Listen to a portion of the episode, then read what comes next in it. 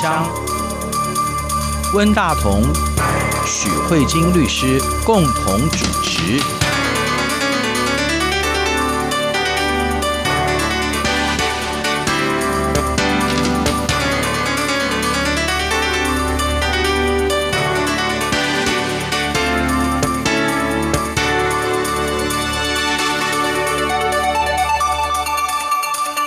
各位听众好，这里是中央广播电台两岸法律信箱，我是文大同。听众朋友，大家好，我是许慧金许律师。其实现在这个武汉肺炎疫情还是相当的严重哈。那在这个过程当中，我想全世界的人都已经发现了哈，就是说医学界或者说医药界的研究，某种程度是需要再加把劲吧，应该这样说哈。包含公共卫生也好，或者是说对于病毒的了解也好，或者说对于病毒的治疗也好，其实都远远落后于病毒所造成的侵害。所以有很多人就已经呼吁，对于这种全球性的流行病的防治，应当要投入更多的金钱，哈，乃至于要把它提升到国家安全的这样的一个层级，哈，付出更多的预算来处理，免得造成更多的经济的损失。那么，呃，我们也知道。在医药的部分哦，我们台湾的国家卫生院啊，或者中央研究院，在前一段时间都已经宣布了，跟美国的一些医药部分哈，都有一些合作，就是把他们的药提炼出来的一些技术哈。关于这个部分，许律师从法律的角度来看，这些好像是一个蛮专业的法律问题，对不对？许律师，你怎么跟我们介绍呢？我是这样觉得，我们都可以看到在，在啊这个新冠病毒疫情扩散的状况之下，我们每天都很认真在看新闻，了解这个病毒现在扩散的趋势。相信听众朋友都可以发现，各个国家的防疫措施都不太一样，然后进度也都不太一样。比如说像中国这边的话，武汉最近解封了，那有些国家继续封城，那有些国家啊要求暂时停止所有的活动，学校停课等等的。因为每一个国家的防疫方式都不尽相同，那呢，其实防疫的另外一个阵线，也就是大家为现在都全力防止疫情的扩散，在防堵，那目的想要争取抗这个病毒的药，也就是这个疫苗的研发，希望在这个时间的赛跑上。大家的损伤最少，然后等到疫苗研发出来以后，那能有效的治疗这个病症，这样子，然后让大家可以赶快回归到正常的生活。所以新药的研发也是另外一个很重要的战线。嗯，因为我们在看到这个关于新药研发的战线上，我今天挑了两个新闻，一个是中国的新闻，一个是台湾的新闻，都跟药的研发是有相当的关系。那我们先来看中国的新闻好了。嗯，中国的新闻是这样子的，就是中国这边呢有将治疗新冠病毒的新药，嗯，直接抢注专利。嗯，就是美国原本有提供给中国来治疗这个新冠病毒的这个药，拿给中国使用以后，结果中国这边呢直接进行做专利的抢注。嗯。那他抢注是什么呢？好，这是第一个新闻。第二个新闻是有关台湾。台湾其实一直都有新闻在说，关于研发这个新药的过程中，国卫院跟中研院已经成功开发出九十七 percent 毫克级的这个合成药。然后已经从毫克到公克等等的，嗯，那新药的合成度已经纯度达到九十九 percent。这句话到底是什么意思呢？是啊，我们现在就来解释这两则新闻。嗯嗯，那这两则新闻的一个共同背景的知识，一定要大家要对专利有一个基础的了解。我们在药的部分，相信听众朋友如果有仔细在看，平时我们有时候去买药，药都很便宜。嗯，那这些药都是学名药。嗯，对。那真正的有时候你去医院，他就会医生会告诉你说：“哦，你这个病呢比较不好治，我们现在有一批新的药，要不要试试看？”你会发现，那新的药都超级无敌贵。对的。那这为什么会有药很贵跟药不贵的情况呢？嗯，这里面就是有些药是专利药。就专利期过了以后，让别的厂可以开放出来制造，那叫做学名药，对不对？我这样理解有没有错？嗯，没有没有错。对，对对。所以我们就可以看到，这个专利就变成是一个非常重要的概念。所以我们今天不是要主要讨论专利啊，嗯、我们就很先有一个背景知识就好，就是关于哪些东西可以申请专利。嗯。那就是关于物的研发，嗯哼，方法的制作，嗯，然后呢，新形态的设计这样子。所以呢，关于药品的专利有两个最重要，就是药品的制成，嗯，跟方法的制作，这两个有什么不一样呢？比如说，呃，每一种药都是一种化合物，对，那个化合物用什么化合物，或者是做出什么化合物，那个物的本身，嗯，它就是一个专利，它就是物的专利。嗯，了解，对。那比如说，我们想要制作奎宁这个药。那这个奎宁这个药可能有不同的做法，嗯，同样都要制出奎宁这个药，但是奎宁可能有不同做法。对，那做这个奎宁的方法，如果你有一些比较好的技术，可以更快或更精准做出纯度更高的奎宁，那个这个是属于方法专利。是，所以关于药品主要的专利就有两种：制造出奎宁以及奎宁的方法的制作方式。嗯那这就是两种，因为药厂每天都要花很多金钱在研发药物，嗯，所以药物的发明跟方法的制成这件事情，就是专利药最重要的部分。那一旦他研发出这样的药，且获得专利的保护，虽然在这二十年间没有人可以跟他竞争。哦，是，所以新药的专利是有二十年的时间了。对，新药专利是有二十年。如果你想要用这个药，你就要跟他申请授权。对，因为专利它是有专利说明书，专利为什么要给你那么多的保护？嗯，就是国家跟你说，我给你二十年的时间，嗯，我跟你换你手上的技术，是我给你二十年独占的时间。那之后，我希望这二十年过后，你这技术可以贡献给全世界。所以他就得告诉教大家怎么做啊。所以他有专利的公告，然后大家就可以照着它那个专利说明书那样去研发、嗯、去制作，嗯嗯嗯，就有点像食谱一样。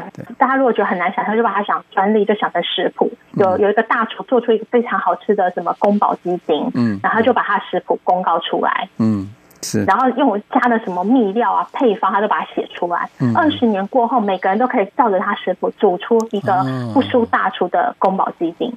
就是类似像这样，这样可能就比较容易理解。对，因为毕竟你不用自己去研发那些配料，你就照着大厨的这个食谱秘方一样画葫芦做得出来这个宫保鸡丁，这个就叫做学名药。嗯嗯。所以在专利期间一过以后，会有非常多的学名药厂根据专利的说明书去做出具有，他们都会号称具有相当于专利药的药效的学名药。这句话是什么意思呢？这句话其实我还是在用食谱来举例。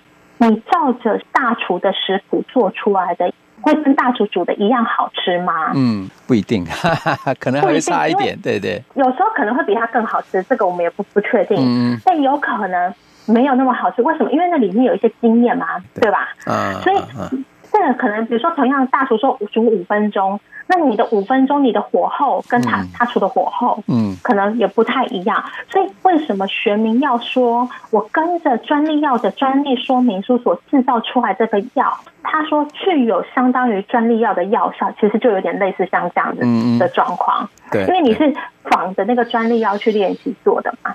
好，这样如果大家对于这个专利有稍微了解的这个状况以后，我们就接下来就可以先谈一下。中国申请抢注专利到底是个怎么回事？嗯，因为目前据说，嗯，要治疗这个 COVID-19 这个呃武汉病毒，这个叫新冠病毒吧，嗯，的这个药呢，可能比较有希望的药是，据说是奎宁啊，奎宁好像是有治疗轻症的状态的时候，那另外就是呃瑞德西韦这个药物。然后好像也有机会可以是对武汉肺炎这个病症是有办法治愈的这样的情况。嗯哼。那呢，美国就把这个治疗新冠病毒的新药，就因为他们有制成嘛，他们不是有申请物的专利吗？就是药物的专利，他们就把这个专利药有申请这个专利提供给中国来使用。嗯哼。那中国这时候就心里想说，嗯，这个药其实美国已经有申请这个专利药了。嗯。但是他们好像有点漏掉了。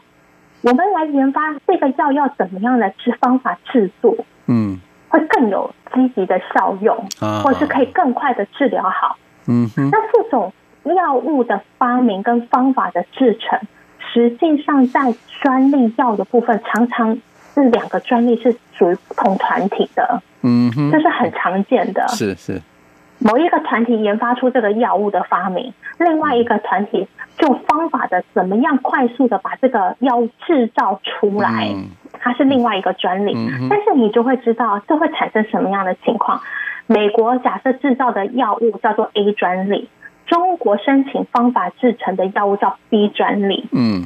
但是你要做出 B 专利之前，你 B 专利用你 B 专利所做出来的 A 的那个药，嗯，那个 A 是不是也是美国的专利？对啊，是啊，你一定还是会不免会碰到美国的专利。对啊，对啊，它是在它的前提之下而产生。对它，可是相反的哦，反过来，嗯，美国人他要制造 A 这个药的时候，他如果使用到中国这个方法的方式，嗯，对，他也会落入在。中国的专利的范围内，那他们彼此不是互相卡彼此吗？嗯哼，嗯哼，你你有发现吗？这个是一个专利的角逐战。我今天用我的方法制作出来的药，我一定会用到你的专利，所以我要跟你授权。相反的，你在制造这个药的过程中，你也会用到我的专利。嗯嗯，是，你也会用到我的授权。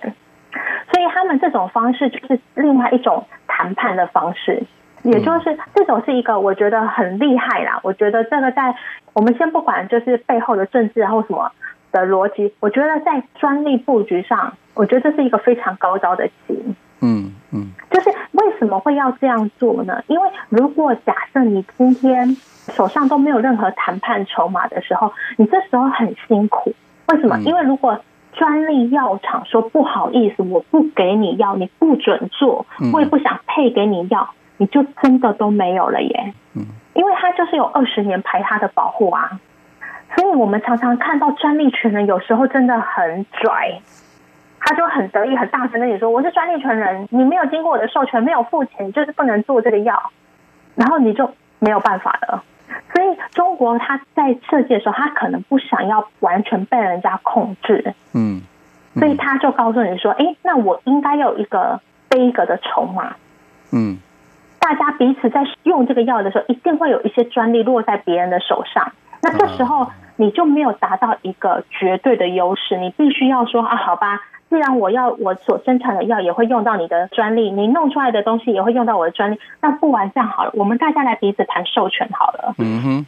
然后他们可能就会谈说啊，我们应该怎么授权，然后怎么样付给付彼此给付。如果彼此都要给彼此权利金的话，那这样抵消掉，到最后是怎么样的情况？嗯嗯。好，那这样子的话是增加自己在这个专利的战场的谈判筹码。嗯嗯，对，我不知道这样讲算不算很清楚。嗯，不过我们在新闻当中所看到的，就是说美国所研发的这个瑞德西韦这个药，它是治愈了一个美国本土的冠状病毒的病患嘛，哈。美国把这个公司把这个药免费提供给中国研究所嘛，哈，就是给他们做临床试验。结果后面他们就把这个药把它做成了抢注的专利，抢注方法专利。所以这当中有没有一个道德上的瑕疵的问题？我是觉得也不能算是有没有道德瑕疵，因为发明物的专利是那个瑞德西韦这个公司的。嗯哼。那中国把这个方法自己去申请专利，这个我就觉得要去仔细看，是中国自己研发出来的方法，还是他去抄袭别人的方法？我觉得这个地方新闻没有讲太明显。OK OK，好吧。对，但是老实讲，专利这部分本来就是先申请先先赢啊。对对。所以我觉得，对于专利权人，你也不能太置身事外啊。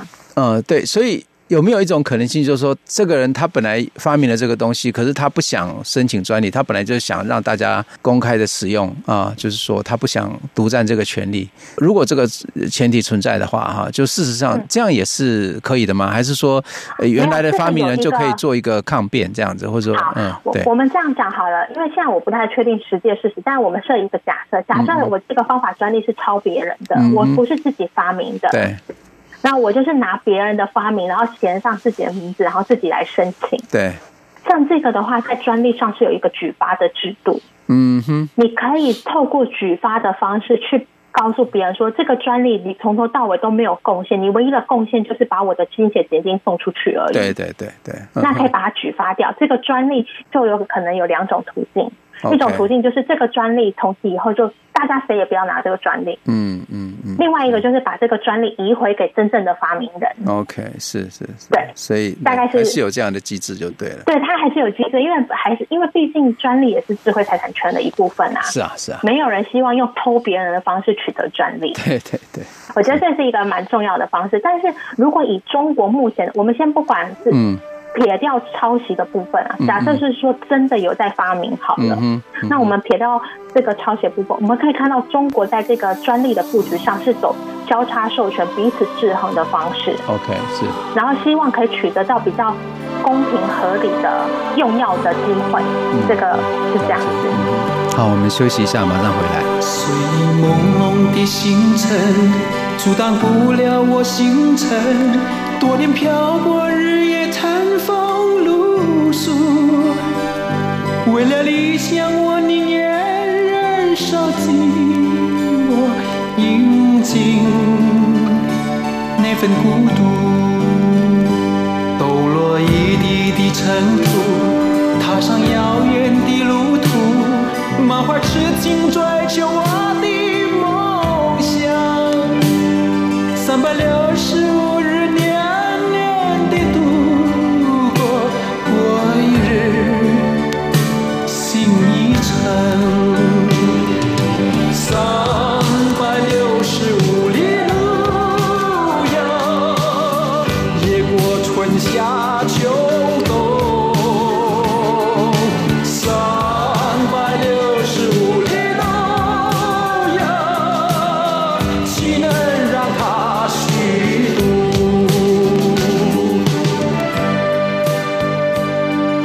这里是中央广播电台两岸法律信箱，我是温大同。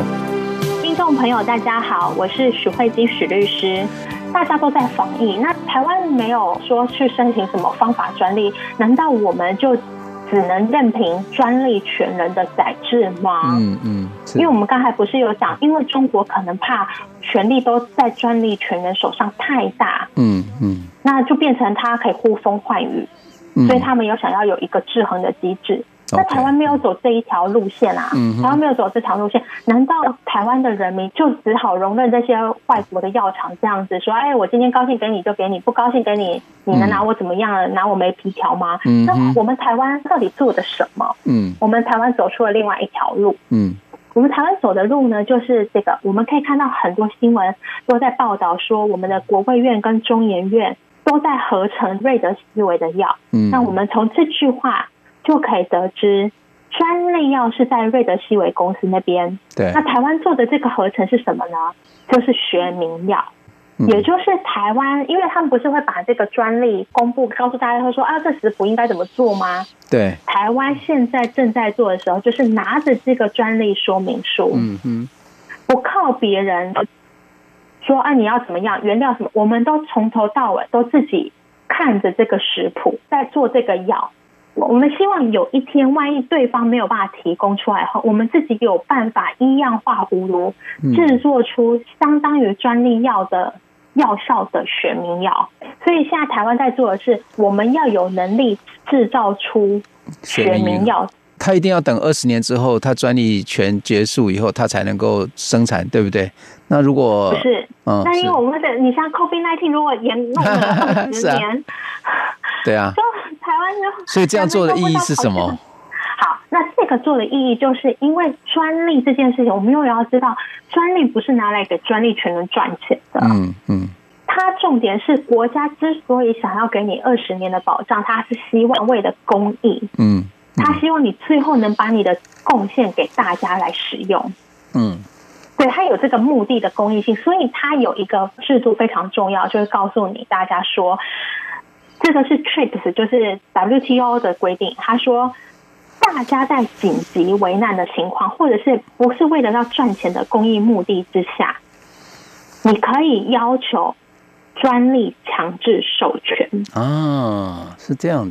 比如说，这个瑞德西韦的要二十年，对不对？嗯。可是武汉肺炎没有办法等你二十年了。对啊。那如果假设这个瑞德西韦这个制作药的公司是吉利德公司，假设在吉利德公司，我们都跟他谈不了授权的方式，嗯，他比如说他要求太多钱了，根本就是不可能发生的情况，嗯，那这时候呢，我们就可以直接向主管机关，向台湾的主管机关说，嗯，那个专利实在是谈不下来，可是民众的生命健康非常的重要，嗯哼。那我们台湾制造这些学名药，也不是要拿来赚钱，是要拿来救人的。嗯哼。这时候，我们的主管机关，也就是智慧局，会去下一个说，那个吉利德公司，不好意思，你这个专利一定要强制授权给卫生署。Okay. 然后呢，授权的金额呢是怎么样？嗯，就是一个，你既然不谈嘛，我们就帮你下一个合理的授权金额。Okay. 只要卫生署付了你这个金额以后，他就可以去制作药物了。嗯哼。有一点像强买强卖这样子，对对对对对对对，为了公益的缘故，强买强卖这样子，对对对，它就是就是专利的强制授权，这种情况在各国非常的常见。台湾其实过去也有强制授权的经验，就是特流感的药，是。当初特流感的药也是那个罗氏药厂有的，然后因为我们台湾跟罗氏药厂不知道是发生什么事情，没有办法谈好授权，所以我们的卫生署就直接去跟智慧财产局说。我们因为这个禽流感的关系非常的严重，那我们需要有这些药，然后智慧局也就是强制授权了。嗯哼，嗯哼。然后可是还好的原因是，这个后来一开始智慧局下出这个强制授权，真的是引起轩然大波。不过好处，这个后来真的没有派上什么用场的原因，是因为后来禽流感就压下来了，所以它算是有一点。之所以后来没有很多法律争议的原因，是因为后来禽流感就真的就没事了。嗯，所以我们可以看到我们台湾的新闻上，嗯，我们看到我们的国卫院生技药物研究所所长陈所长他怎么说？他说。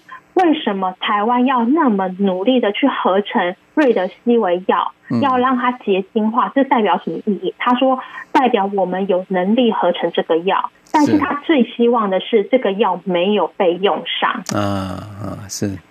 这句话就告诉大家说，我们很努力合成这个药，如果可以达到合理的授权，当然就直接买专利药就好了。嗯。但是，万一我们一定要准备，万一没有谈判成功的时候，啊，我们向智慧局来申请强制授权以后，人家说好啊，那你就按照那个专利说明书自己去弄啊。嗯，难道你要那时候才来研发吗？哦，是，这这叫提前部署就对了。对，它就是提前部署的概念。嗯、所以他说，台湾。不一定要制造，可是一定要会制造啊、嗯！是。那如果台湾要制造的前提，一定都是药厂没有提供我们足够的用量的时候，这时候我们一定要，当今天一旦这个强制授权下来的时候，台湾就可以自己制造，嗯、不用在那边从头再试验啊，动物试验什么试验嘛？对对对，那时候都太慢了。嗯哼，所以我们就会可以发现到说，同样在疾病的防治跟管理上。大家对于这个药物都是非常谨慎的。中国这边走的是交叉授权，用制衡的方式。嗯哼。台湾的部分是很努力在进行自己从头到尾。我看新闻也是蛮感动的，嗯，因为他们从原料到方法，嗯哼，他们全部都是自己来，嗯，就是原料也不仰赖他人。台湾在合成这个瑞德西韦药的时候，是连从原料开始都是全部都是台湾自己来。嗯嗯，因为如果你原料还仰赖他人的话，那你也会被别人嗯给绑住啊。所以我们的那种就是以那种类似像作战的精神在做的时候，就是从原料开始就是自己来，然后原料合成到结晶，然后到制程，全部都是有办法去做出来的。嗯，要告诉别人说，万一今天最坏的情况发生的时候，嗯。我们这个药还是可以做的。那个许律师，我们可以这样说哈，就是说这个药最主要是，就是说药的研究发明哈，最主要还是在像美国这样的科学比较先进的国家，他们做出来的。那我们台湾跟大陆的话，面对这样的一个情况，那我们所采取的策略是不一样的。这是两个不同国家对于专利布局的想法概念不一样，全部两个都是利用，就是我觉得专利。嗯，很多人都觉得专利是万恶的，可是我觉得就是像我们从去年就一直在谈美中贸易战，嗯，那美中贸易战它所彰显的特质就是大家如何进行这些智慧财产权的布局，嗯，所以现在智慧财产权的布局已经提升到一个最低一线的这个制度。它，一般人很多时候都还会停留在法律是一种防堵的状态，比如说，哎，我今天呃有人。侵占我家财产，我要用什么来告你？嗯，都是这种防御的特征。可是其实我觉得现在透过这个专利，我们可以看出来，法律已经不是属于被动的防堵了。嗯嗯嗯，它其实是一种可能也可以作为主动攻击的方法。嗯，那我觉得像在台湾跟中国刚好就告诉你是两种不同的方式。嗯，台湾走的方式是说，哎，我很认真的看了专利法。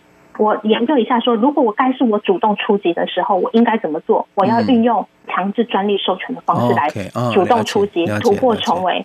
那中国这边的想法是，我要怎么样来处理？如果我遇到困境的时候，哦，我用交叉授权的方式来突破重围。哦，我觉得这是完全不一样的思维。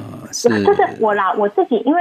我可以理解是后面还有非常多的那个局势跟角力的存在，只是说我们如果再把它单纯化的话，我觉得要处理很复杂的事情之前，要有能力化繁为简。嗯，那我在这一集的两岸法律现象只有三十分钟的时间，我用最简单的方式是说，如果你想要把很多东西都操作到人民尽致的时候，那你就得必须知道你手边有哪些武器。嗯，那我觉得中国跟台湾这一次。都有很认真在想，我们把专利法好好拿出来看，嗯、我有什么样武器？武器我可以怎么样去应付这样的一个情况？嗯、我觉得是两个蛮有趣的 model 在那里给大家参考。嗯、原来专利不是只有哦，我有申请专利，谁谁来学我，我来告他，好像已经跳脱出这种。比较死板的层次，对对，我我个人是这样看的。嗯哼，所以也就是说，关于专利的这个法律之间，它的实际上的运用哈，它其实牵涉到的，它可以操作的空间其实是有的。然后每一个国家它所采取的策略也是不一样的。那所以事实上，我们从这也可以看得出来，就是说法律的了解跟策略的使用，其实是非常非常重要的。它可能就牵涉到，甚至跟国家安全。还有很大的经济利益都发生了很密切的关系，对不对？是，我觉得是，而且我觉得像在做两岸法律现象的时候，我们常常有时候都会发现台湾跟中国有很多不一样法律制度的地方。嗯，但是我觉得这一集非常有趣，就是虽然地点还是发生在台湾跟中国。但是呢，这个专利这个部分好像是一个非常国际化的一个法律仗，好像没有说哦，中国的专利是怎么样，台湾的专利怎么样，彼此互相干戈，嗯，什么好像没有，它就是一个非常国际阵线的打法。嗯，我我个人是真的这样觉得，就是防疫是一种国际的阵仗，那这个专利也是。所以我们在谈这个武汉肺炎的疫情的时候，有很多面向可以谈，那法律的面向也可以让人家看到一些很不一样的侧面吧，应该这样。说。啊，对啊，而且我真的蛮高兴，就是看到台湾这一次在这个呃新药的研发，因为我觉得我们目前这个防疫的目前还是做的还不差，就是应该有还有在前段班上面吧。嗯，对。那我觉得我们不但是在就是呃人流入境的管制超前部署之外，其实我也蛮高兴，就是台湾的政府就是蛮认真，就是。不是只有单一人的防堵，它是非常全面的。嗯嗯，你看他在第一开始除了人的防堵，然后呢入境的管制以外，其实他立刻马上就启动了。在这个专利还有药品的这个啊研发上面，我我觉得这样的这个防疫的措施，让我觉得是真的做的蛮好。你有把这件事情放在心上，而且很认真的去思考。好，今天节目时间也差不多了哈，谢谢许律师，谢谢温大哥，也谢谢各位听众。希望这一集的广播节目能让大家都看到另外一个防疫的另外一个面向。嗯嗯，好，谢谢大家，再见，拜拜，下礼拜再见，大家拜拜。